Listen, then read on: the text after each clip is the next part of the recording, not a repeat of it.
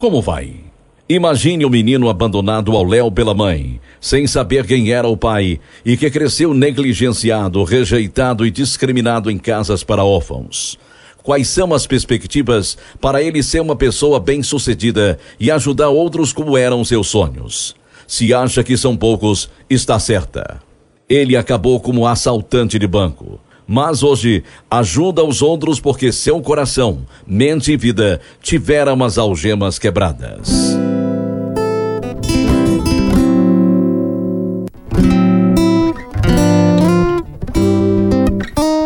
Posso ajudar? Fique quieto, é um assalto. Ninguém vai se machucar. Bote todo o dinheiro que tiver, as de maior valor nessa mochila. E não trisque no alarme. Sim, senhor. Não faça nenhuma burrada.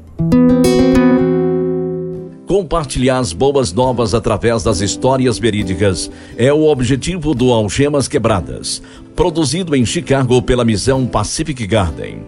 A menos que já tenha vivido assim, nunca pode imaginar o que significa para um sem-teto dormir em uma cama com lençóis limpinhos num lugar seguro.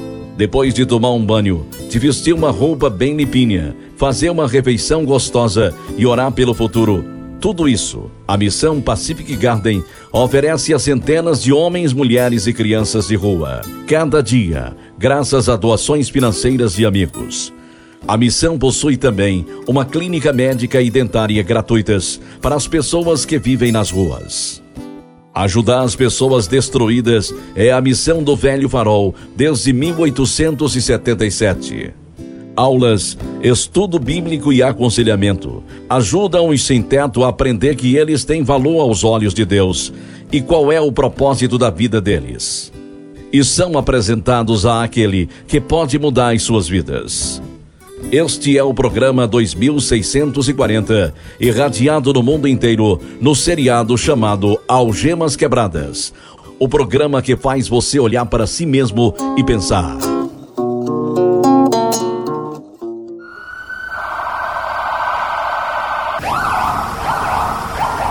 Polícia, levante as mãos e saia do carro. O que é que está acontecendo? Cala a boca e fique de costas. Coloque as mãos para trás. Ei, cara, que negócio é esse? Você está preso por assalto à mão armada num banco. Você tem o direito de permanecer calado.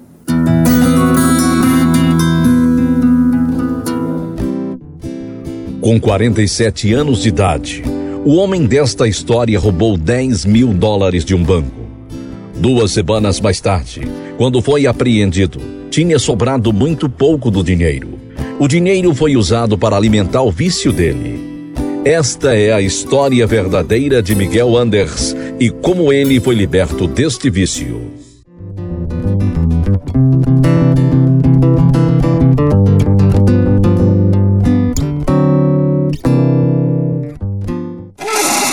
Bom dia, Miguel. Vou ser sua defensora pública.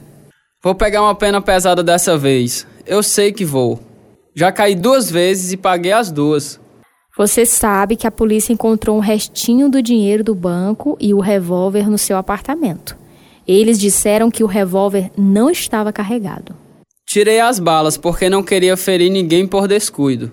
O quê? Você roubou o banco com um revólver descarregado? É isso aí, senhora. Jamais mataria uma pessoa. Só queria o dinheiro.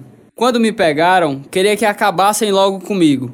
Por isso comecei a mexer embaixo do banco, mesmo sabendo que não havia arma nenhuma. Não sei o que me impediu.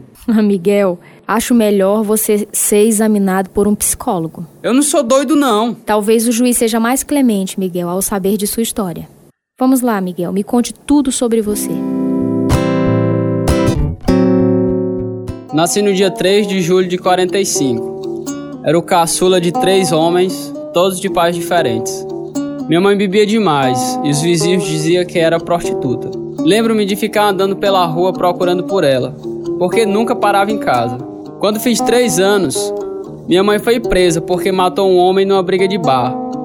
A senhora Chloe, uma das amigas dela, ficou cuidando de nós três anos.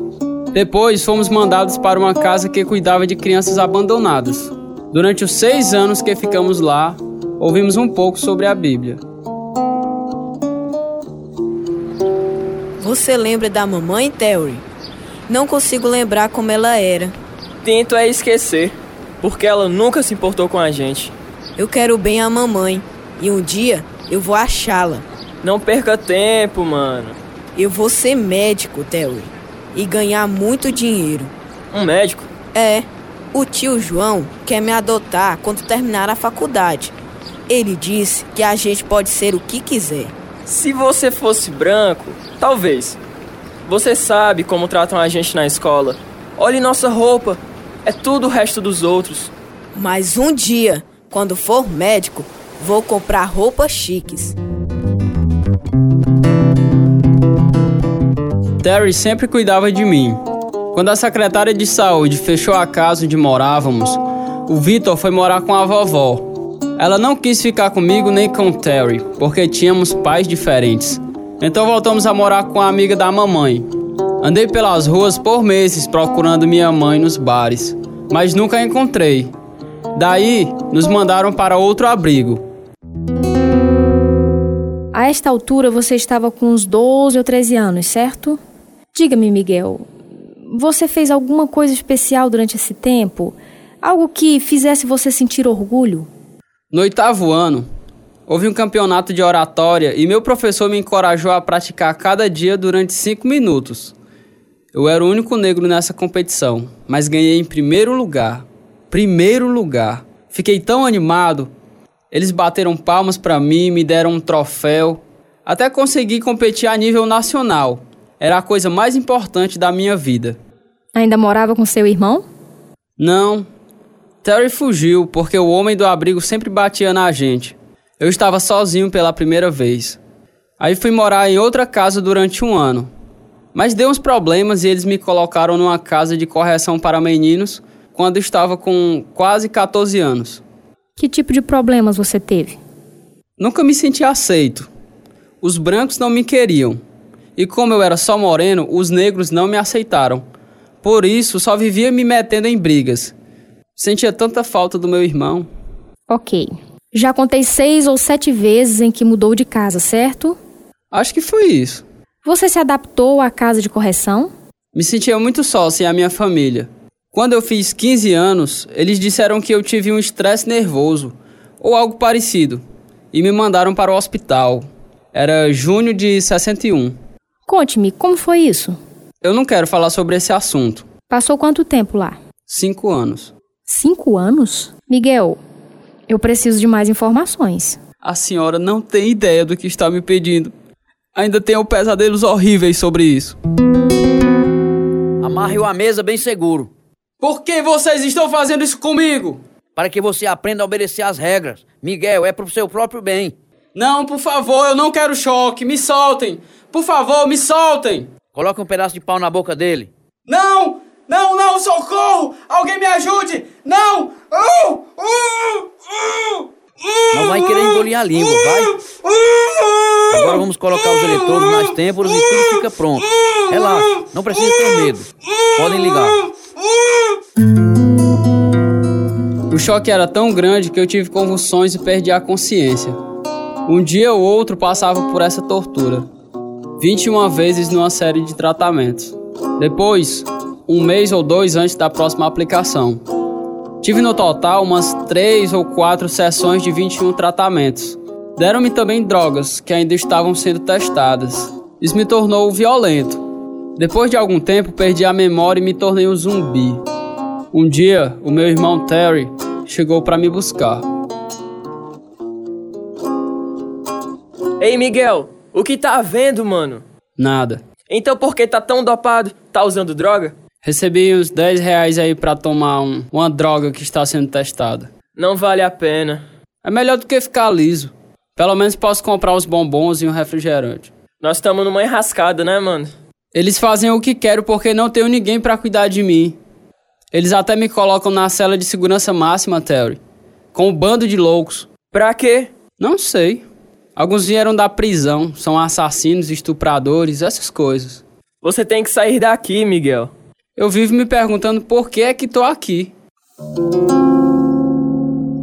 Terminei o ensino médio através do programa supletivo no Hospital do Estado. Não estavam mais me dando drogas. Quando eu fiz 21 anos, fugi, mas voltei dois dias depois. Voltou? Voltei. Não precisa chamar a polícia. Estávamos esperando você sair. O que você quer dizer com isso? Exatamente o que eu disse. Tome, são seus papéis de alta. Eles tinham me deixado internado sem motivo, todos aqueles anos. Mas porque eu estava sob a custódia do Estado, pude ir para a faculdade e o governo pagava para mim. Eu estudei enfermagem durante um ano, mas queria ser era médico. Parei de estudar e fui morar com a minha tia em The Mines. Foi lá que eu consegui o telefone de minha mãe. Ela estava morando em São Francisco. Liguei para ela no Dia das Mães.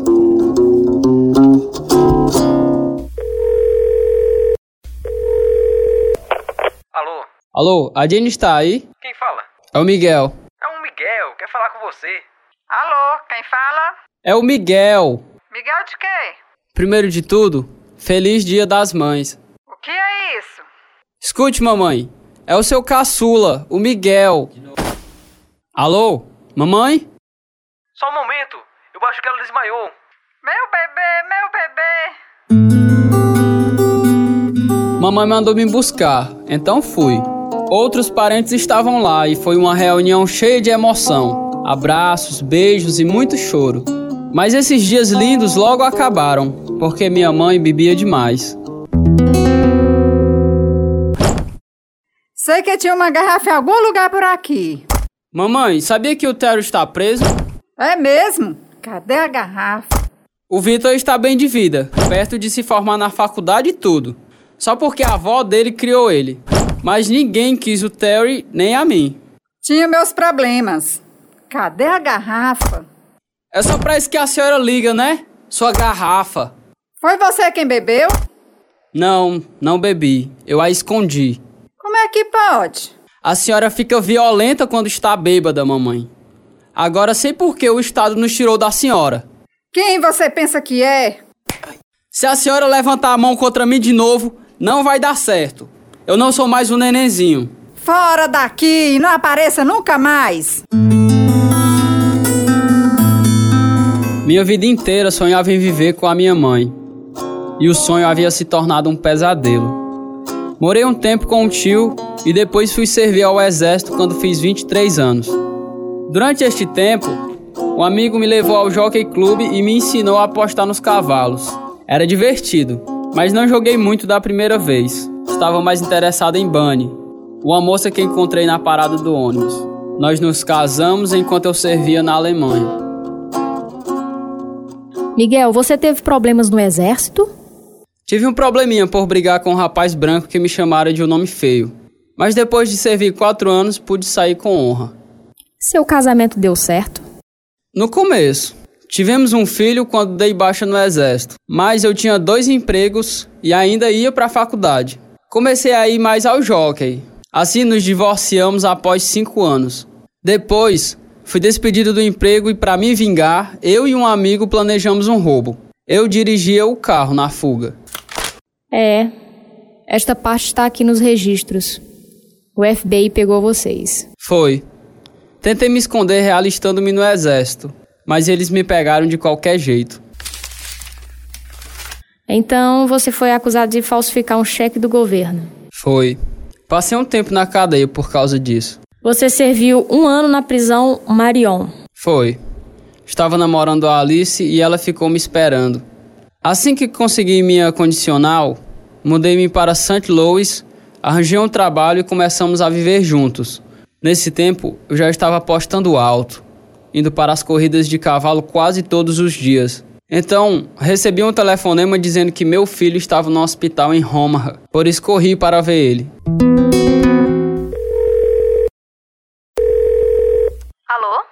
Alice, Miguel, que foi? o meu menino, o meu bebê está com a distrofia muscular, a do pior tipo. Ô, Miguel, eles não podem cuidar dele?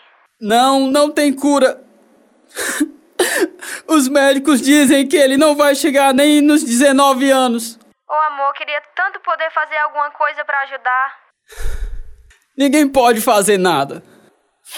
Eu tô arrasado, Alice. Depois de tudo que eu passei até ficar adulto, não quero que o meu filho sofra assim. Não é justo. Será que ele não pode vir pra cá viver conosco pelo menos durante o verão? Espero que sim. Alice fez muito e até demais pelo meu filho. Ela tirou o dinheiro da poupança e compramos um apartamento que facilitava o acesso a deficientes. Ela até convidou minha ex-mulher para ficar conosco enquanto meu filho fazia uma cirurgia. Ele já estava com 13 anos e ficou conosco durante 5 anos. Alice e eu nos casamos durante esse tempo, mas o meu vício de jogar ficou fora de controle.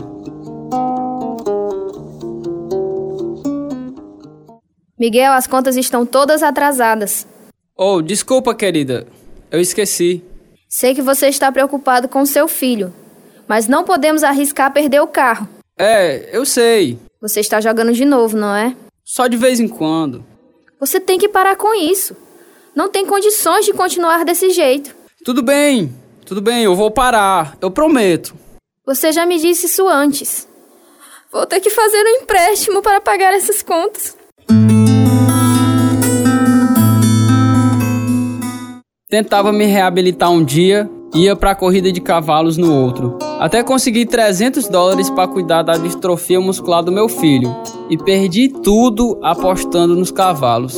Recebi o salário e voltava para casa sem nem um centavo. Estava tão desequilibrado que perdi um emprego atrás do outro. Comecei então a ter casos com outras mulheres, só para arranjar dinheiro com elas. Alice me deixou, mas depois voltamos mas nada deu certo. Pensei que se eu conseguisse arranjar um monte de dinheiro, meus problemas teriam fim. Por isso você resolveu roubar um banco? Sim, foi. Meu tio achou um revólver, mas não servia de nada para ele. Por isso ele me deu. Aí então a Alice me disse que ia passar as férias com a irmã. E eu decidi fazer o meu roubo. O primeiro assalto me rendeu quase 6 mil. Corri para o jockey e perdi quase a metade do dinheiro naquela tarde. Oh, vamos ver. Ah, sim. Isso foi no ano passado. Sim, senhora. Tentei me ajeitar por amor a Alice, pois ela estava falando sobre divórcio, mas há poucas semanas atrás precisei de mais dinheiro. Eu jurei que jamais roubaria aquele banco, porque Alice trabalhou lá há mais de 20 anos. Mas você roubou. Não roubei a agência que ela trabalhava. E como ela reagiu? Já viu? Falei com ela por telefone há alguns dias.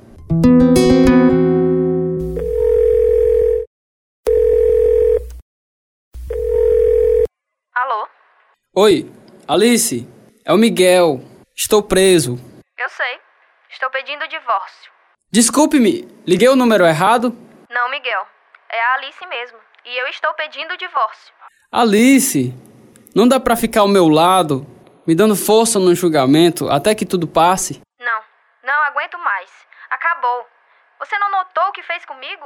Nem imagina a dor que me causou. A polícia chegando lá no meu trabalho, me tratando como uma criminosa, fazendo busca na casa e o pior, sua namorada me ligou. Ah, não! Minha vida nunca mais será a mesma por sua causa. Acabou, Miguel. Sinto muito em não poder ajudar quanto ao seu casamento, Miguel. Mas vou tentar reduzir sua sentença. Você se considera culpado ou inocente? Inocente. Sua história é incomum. Não houve exemplos positivos em sua vida. Só violência física e emocional, sem pai. Viu sua mãe desde aquela visita a São Francisco? Não. Há uns 10 anos alguém me ligou e disse que tinha más notícias para mim. Quando disse que a minha mãe tinha morrido, eu perguntei: qual é a má notícia? Não posso esquecer como ela me tratou. Bem, Miguel, tudo que eu posso fazer é pedir clemência à corte. Talvez o juiz seja bondoso. Minha advogada implorou clemência por causa da minha infância, mas o juiz não caiu na dela. Com certeza, a senhora já representou pessoas com passado negro antes, senhora advogada. Sim, meritíssimo. Mas nunca nenhuma com tantos problemas assim. A defesa pede à corte que use de discrição e imponha sentença mínima. Não, nem mesmo vou cogitar essa hipótese. Ele vai receber o que merece. Miguel Anders, eu o sentencio a 10 anos de prisão no presídio federal.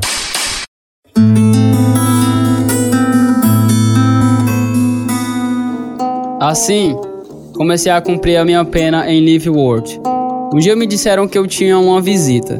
Fiquei super animado, mas era só um advogado trazendo os papéis do divórcio para eu assinar.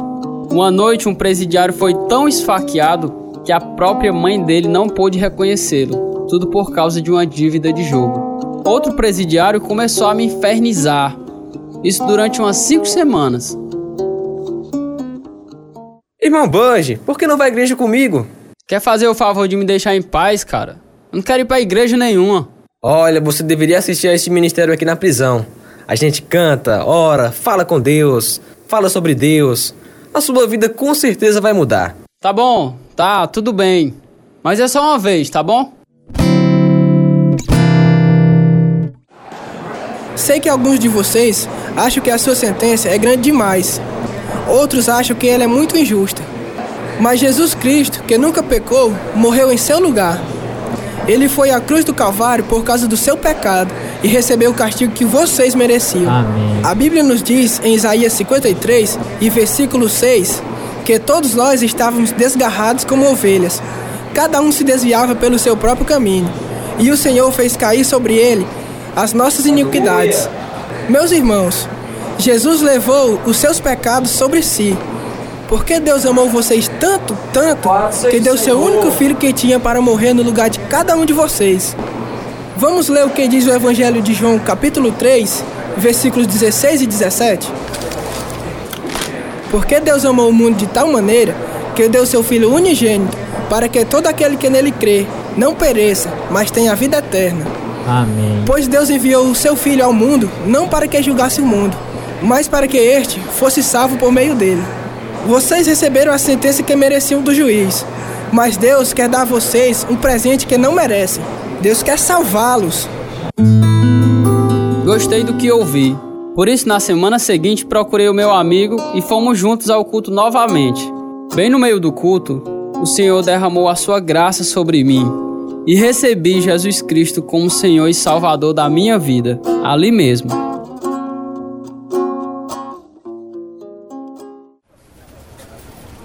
Escute bem, irmão Boje. Você tem que começar a ler a Bíblia todos os dias, entendeu? Também deve se matricular nos cursos bíblicos por correspondência. É só escrever e pedir que eles mandam logo as lições. Ok. E vai dizer a todos os nossos companheiros que você agora é salvo, irmão. Eles não vão lhe aperrear mais com as tentações do diabo. A Bíblia diz que vencemos pelo sangue do Cordeiro e a palavra do nosso testemunho. Que os redimidos do Senhor o digam. Tá certo. E lembre-se, podemos todas as coisas naquele que nos fortalece.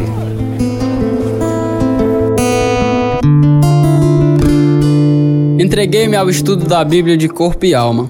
Lia com uma lanterna, depois que as luzes se apagavam. Tornei-me também um testemunho para os outros, até indo ao encontro do ônibus que trazia novos prisioneiros, com o desejo de falar a eles sobre Jesus.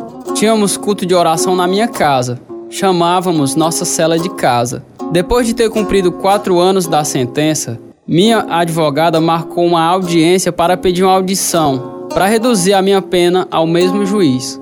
Aquela noite, orei. Meu pai, se o juiz diminuir a sentença, vamos te louvar. Se ele aumentar a sentença, vamos te louvar. E se não quiser nos soltar, mesmo assim vamos te louvar. No dia seguinte, na corte, ouvi o juiz dizer algo sobre um ano. E eu disse: Glória a Deus! Depois que ele saiu, minha advogada começou a pular. E eu estava algemado. E ninguém quer fazer nenhum movimento súbito estando sob custódia. Miguel, você entendeu o que ele disse? Entendi. Vou ter um ano a menos. Não, ele tirou tudo menos um ano. Mas por causa do seu bom comportamento, até este ano é perdoado. Você está livre, Miguel. Obrigado, Jesus. Não entendo. Esse juiz nunca fez algo assim. Nunca. Não tinha para onde ir, então fui direto para a rua. A primeira coisa que fiz foi ligar para Alice, mas ela não queria saber de mim. Mas finalmente concordou em almoçarmos juntos. Você conseguiu ser solto tão cedo? Foi o Senhor, Alice. Não fui à prisão em busca dele, mas ele veio até mim. Ele é um Deus extraordinário. Tô lendo a Bíblia e fazendo tudo para obedecer. Que pena que não fez isso antes. Acha que não sei disso? Finalmente me tornei o homem que você sempre quis. Alice, eu não jogo mais. Jesus me libertou. Parece bom demais para ser verdade. E fico feliz que tenha sido salvo, Miguel. Mas não me ligue nunca mais. Será que não me entende? Sou um crente de verdade. Uma nova criatura em Cristo. Não se lembra do que me causou? Você me machucou demais. Mas agora eu sou salvo. Vamos dar um tempo. Agora, não me telefone.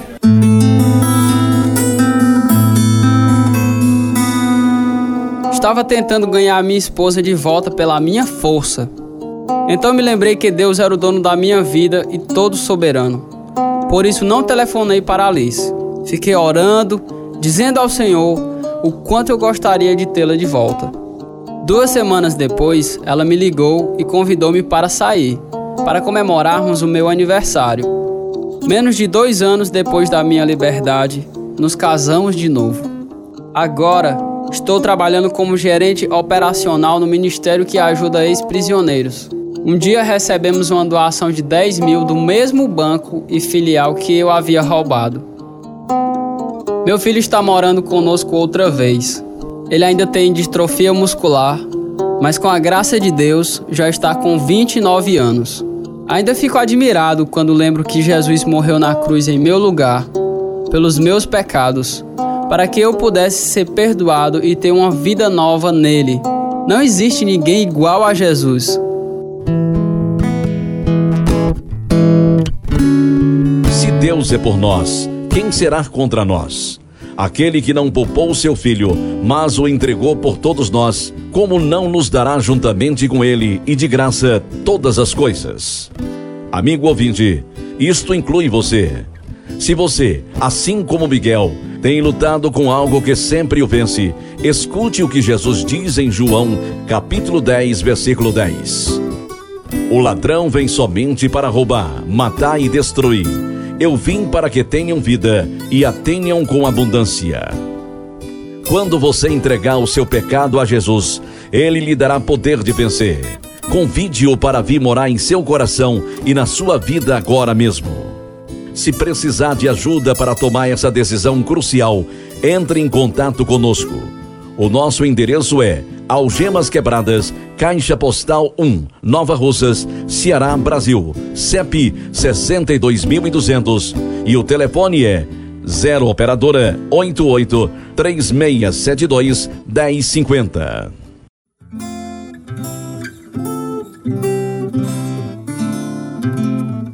Este é o programa número 2640. Fizeram parte desta história verdadeira de Miguel Anders os seguintes atores: Amanda Martins, Auristeles Pinto, Carlos Lopes, Celina Magalhães, Eduardo Pontes, Eliezer Farias, Germana Lopes, João Carvalho, João Lucas, Júlio César e Rita de Cássia. Tradução Edissa Soares e Cleanilton Malaquias. Direção e produção João Carvalho. Música Ismael Duarte e Heriberto Silva. E eu sou George Hércules. Algemas Quebradas foi gravado nos estúdios da Rádio Ceará, Nova Russas, Ceará, Brasil. Algemas Quebradas está sendo produzido por Missão Pacific Garden para mostrar através de histórias verdadeiras que se a sua vida está vazia, pode se encher até derramar. O endereço é Missão Pacific Garden, 1458 Shout Canal Street, Chicago, Illinois 60607, Estados Unidos. O nosso endereço em Brasil é Algemas Quebradas, Caixa Postal 1, CEP 62200, Nova Russas, Ceará.